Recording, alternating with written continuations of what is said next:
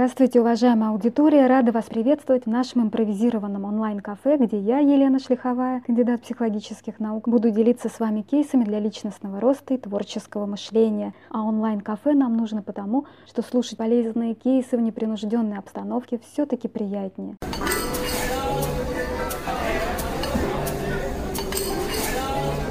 И в этом кейсе мы поговорим о том, как научиться видеть разницу между критикой и чужой агрессией. Как вы думаете, что убивает наши мечты? Недостаток воображения, отсутствие талантов, дефицит возможностей и нужных связей? Если мы заглянем в самую глубину своего внутреннего мира, то поймем, что губительными для наших желаний и надежд является чужая агрессия. И эта агрессия может проявляться в самых различных формах. Насмешках, ехидных улыбках, обидных прозвищах, уничтожающих обвинениях, когда даже небольшой промах считается доказательством полной бездарности. При этом подобные замечания могут подаваться под соусом критики, способной придавать им шлейф объективности и разумности. Известна ли вам история Сьюзен Бойл, обычной шотландской домохозяйки, которая стала суперзвездой в 47 лет, придя в 2009 году на шоу «Британия ищет таланты». Внешность Сьюзен максимально отличалась от привычного звездного образа. Пышные формы, пышные брови, пышные волосы и совсем не модное платье. Этого уже хватило, чтобы вызвать насмешки в зрительном зале и ироничные взгляды судей. А заявление Сьюзан о том, что она мечтает стать второй Эллен Пейдж, популярной британской актрисой и певицей, только подлило масло в огонь. Весь зал затаился в кровожадном ожидании позорно-комического выступления. Но Сьюзан Бойл, несмотря на детское прозвище «Глупышка Сьюзи», преодолела эту агрессию, исполнив песню из мюзикла «Отверженные» и с первых же секунд покорив своим голосом всех присутствующих. Правда, перед этим ей понадобилось два года, чтобы решиться на участие в подобном конкурсе и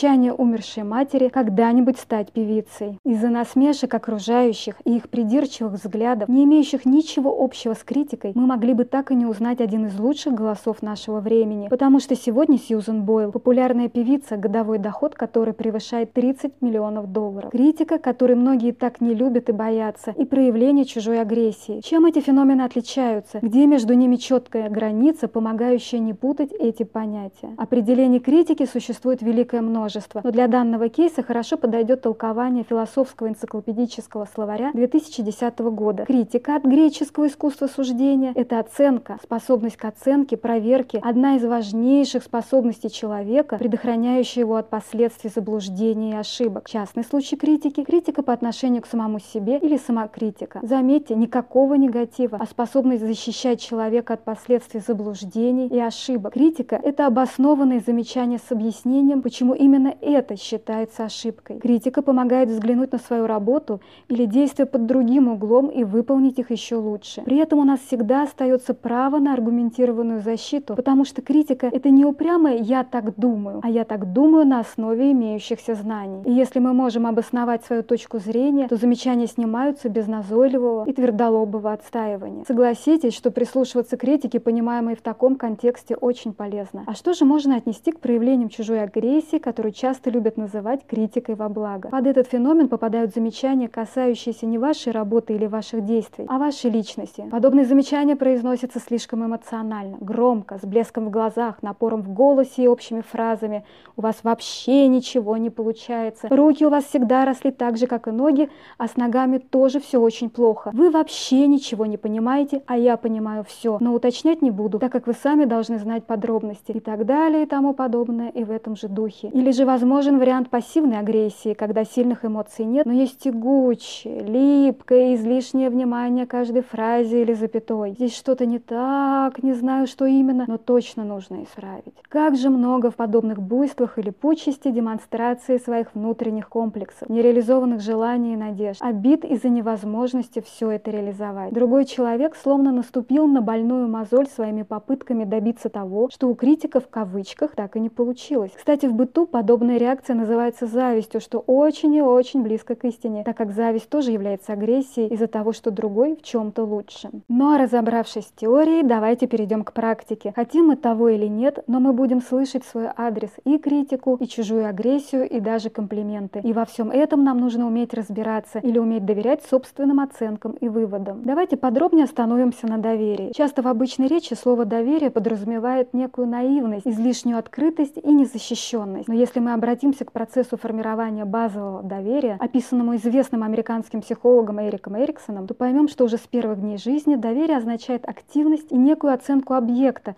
в отношении которого решается вопрос, доверять или не доверять. В любой ситуации доверия мы демонстрируем собственную способность правильно оценивать надежность какого-либо человека или феномена, например, высказывания. При этом мы не сомневаемся в собственных знаниях и опыте, позволяющих нам что-либо оценивать. Таким образом, наши выводы о том, что относится к критике, а что к проявлениям чужой агрессии, основаны на доверии к себе. И чем крепче доверие к себе, собственные знания и опыт, тем более четкие и ясные выводы мы делаем. Но что удивительно, доверие к себе, собственные знания и социальный опыт нужно развивать и укреплять, не забывая, что само собой разумеющегося знака равенства между этими феноменами не существует. Знаний может быть много, но постоянные сомнения в самом себе не позволят ими воспользоваться. С помощью каких упражнений можно развить глубокий фундаментальный феномен доверия к себе? Например, с помощью упражнения «Список достижений». Нужно просто, ну в кавычках, конечно, просто, нужно просто 10 раз ответить на вопрос, чего я достиг, чем я могу гордиться, составив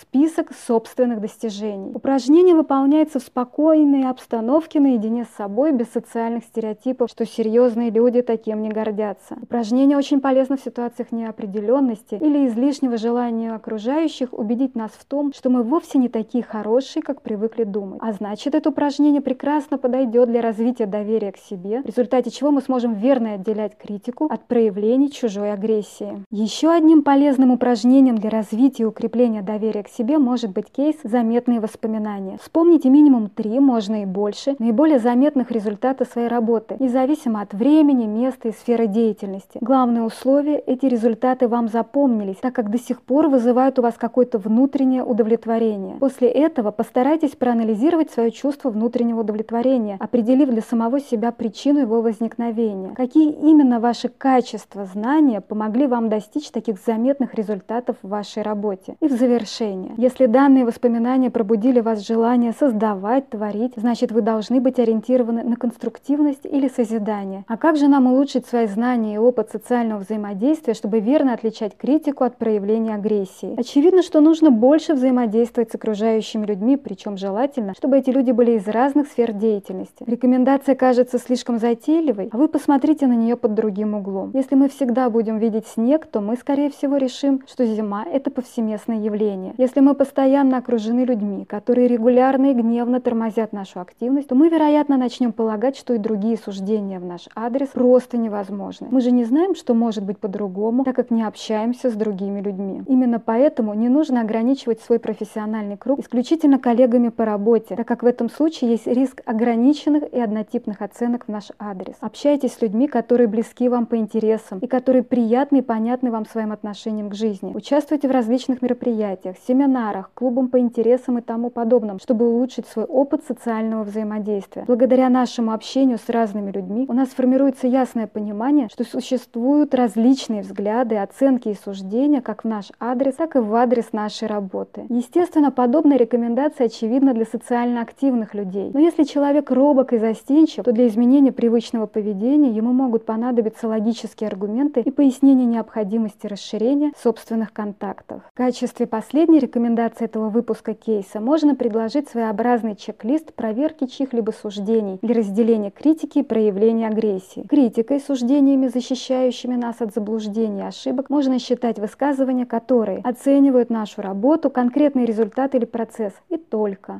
Приводимые оценки и замечания подтверждаются и обосновываются примерами работы, конкретным результатом или процессом. Оценки и замечания развернуты и понятны, и их достаточно для использования на практике. Оценки и замечания соответствуют контексту и не искажают смысл нашей работы. Приводимые оценки и замечания касаются существенных недостатков, наличие которых действительно снижает качество нашей работы или конкретного результата. Оценки и замечания снимаются, если мы можем аргументированно обосновать собственный подход к решению той или иной задачи. Потому что задача критики – защитить нас от заблуждений и ошибок, а не навязать любым способом собственное мнение. И потому что любой критик должен обладать еще и самокритикой. В завершение стоит еще раз напомнить, что видеть и понимать разницу между критикой и проявлением чужой агрессии очень важно и полезно. Данное умение помогает нам не расстраиваться, не останавливаться и не принимать все близко к сердцу, а значит оно помогает нам реализовывать свои надежды и мечты.